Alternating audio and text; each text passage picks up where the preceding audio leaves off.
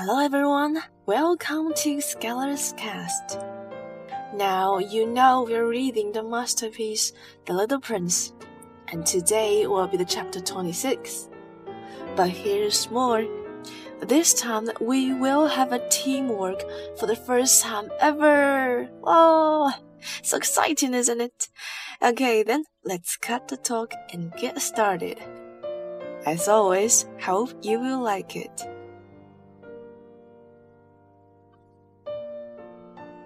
Chapter 26 Beside the well, there was the ruin of an old stone wall. When I came back from my work the next evening, I saw from some distance away my little prince sitting on the top of this wall, with his feet dangling, and I heard him say, Then you don't remember this is not the exact spot. Another voice must have answered him, for he replied to it, Yes, yes, it is the right day, but this is not the place. I continued my walk towards the wall. At no time did I see or hear anyone. The little prince, however, replied once again, Exactly. You will see where my track begins, in the sand. You have nothing to do but wait for me there. I shall be there tonight. I was only twenty meters from the wall, and I still thought nothing. After a silence, the little prince spoke again. You have good poison. You're sure that it will not make me suffer too long? I stopped in my tracks, my heart torn asunder. But still I did not understand, Now go away. said the little prince. I want to get down from the wall. I dropped my eyes then to the foot of the wall, and I leaped into the air.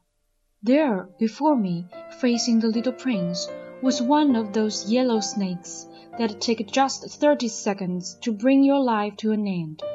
Even as I was digging into my pocket to get out my revolver, I made a running step back. But at the noise I made, the snake let himself flow easily across the sand, like the dying spray of a fountain, and, in no apparent hurry, disappeared, with a light metallic sound, among the stones. I reached the wall just in time to catch my little man in my arms. His face was white as snow. What does this mean? I demanded. Why are you talking with snakes? I had loosened the gaudy muffler that he always wore. I had moistened his temples, and had given him some water to drink. And now I did not dare ask him any more questions. He looked at me very gravely and put his arms around my neck. I felt his heart beating like the heart of a dying bird, shot with someone's rifle. I am glad that you have found what was the matter with your engine. He said, Now you can go back home. How do you know about that? I was just coming to tell him that my work had been successful, beyond anything that I had dared to hope.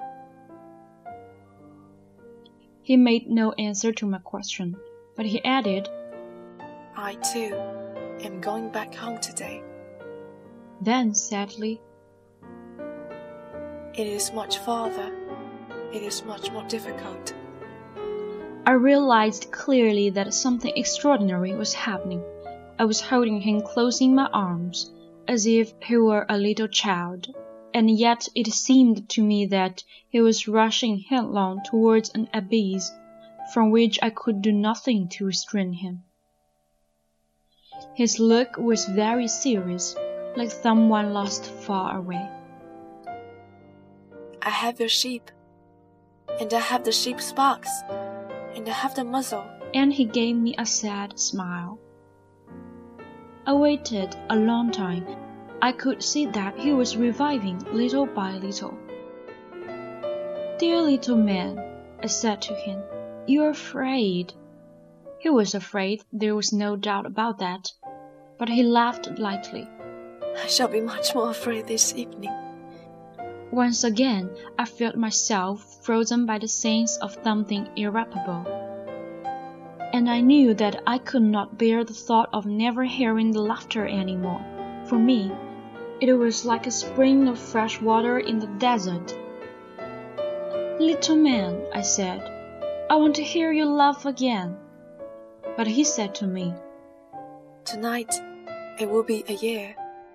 My star then can be found right above the place where I came to the earth a year ago.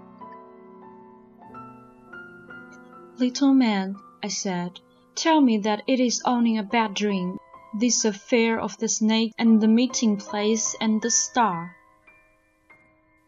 But he did not answer my plea. He said to me instead,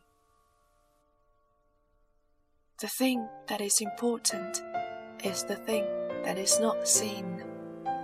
Yes, I know.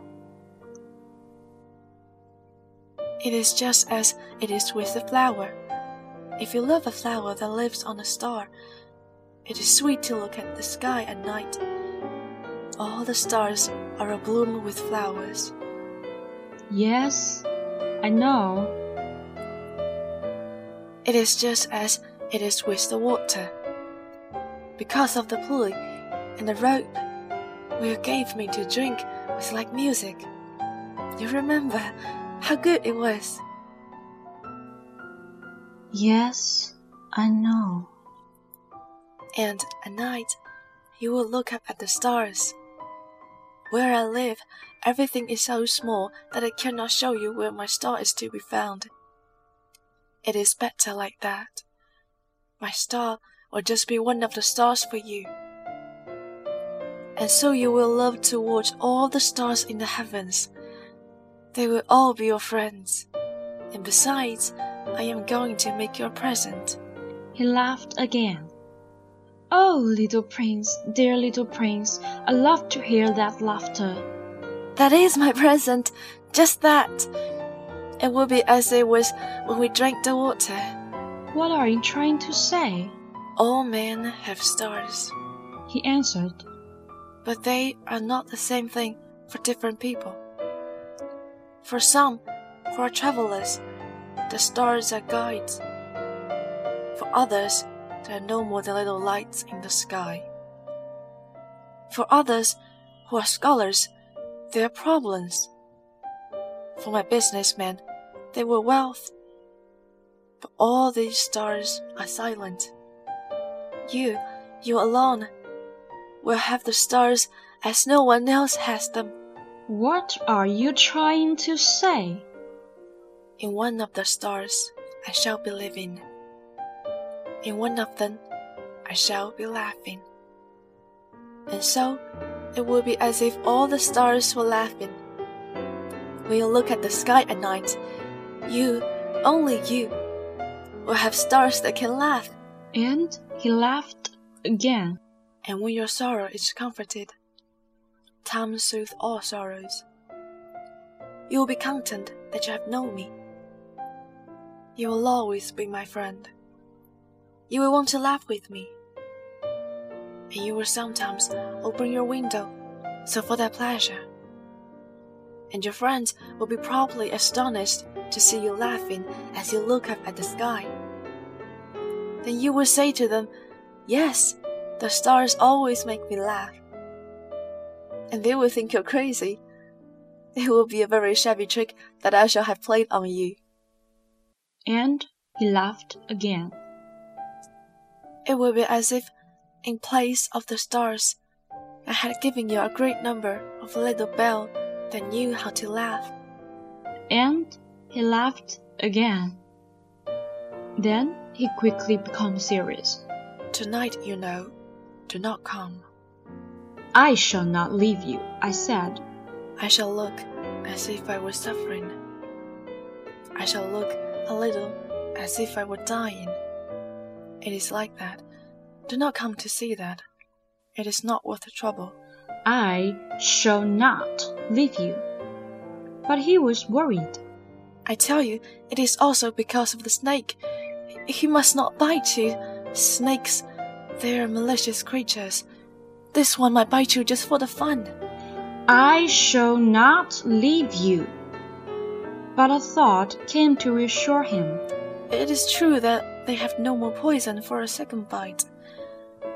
That night I did not see him set out on his way. He got away from me without making a sound. When I succeeded in catching up with him, he was walking along with a quick and resolute step. He said to me merely, Ah, you're there. And he took me by the hand. But he was still worrying. It was wrong of you to come. You will suffer. I shall look as if I were dead and that would not be true. I said nothing. You understand, it is too far. I cannot carry this body with me. It is too heavy. I said nothing. But it will be like an old abandoned shell. There's nothing said about old shells. I said nothing. He was a little discouraged, but he made one more effort. You know, it will be very nice. I too shall look at the stars. All the stars will be wells with a rusty pulley. All the stars will pour out fresh water for me to drink. I said nothing. That will be so amusing. You will have five hundred million little bells, and I shall have five hundred million springs of fresh water. And he too said nothing more, because he was crying. Here it is. Let me go on by myself. And he sat down because he was afraid. Then he said again, You know my flower. I'm responsible for her. And she is so weak. She is so naive. She has four thorns of no use at all to protect herself against all the world. I too sat down because I was not able to stand up any longer. There now. That is all. He still hesitated a little. Then he got up. He took one step. I could not move. There was nothing but a flash of yellow close to his ankle. He remained motionless for an instant. He did not cry out. He fell as gently as a tree falls. There was not even any sound because of the sand. And this is the end of chapter 26. Thank you very much for your listening. If you like our voice, please give us a click on the thumb and feel free to leave us any message. We're still there on B Square next time. See ya!